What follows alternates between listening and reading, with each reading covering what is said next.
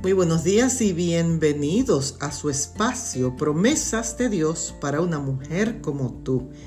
En el día de hoy leemos en la primera carta a Timoteo, el capítulo 5 y el verso 22, donde la palabra de Dios nos dice lo siguiente, ni participes en pecados ajenos, consérvate puro este texto es bastante interesante porque nos exhorta a no ser partícipes o participantes de los pecados de otras personas.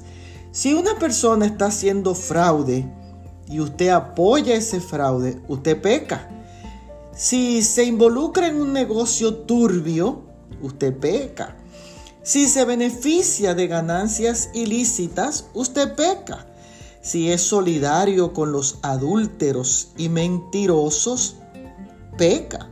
Si colabora para destruir a otras personas, peca. Si se compromete en una estafa, calumnia y mentiras, peca. El llamado hoy es a permanecer y conservarse puro en todas las cosas y no participar en pecados ajenos. Bendiciones.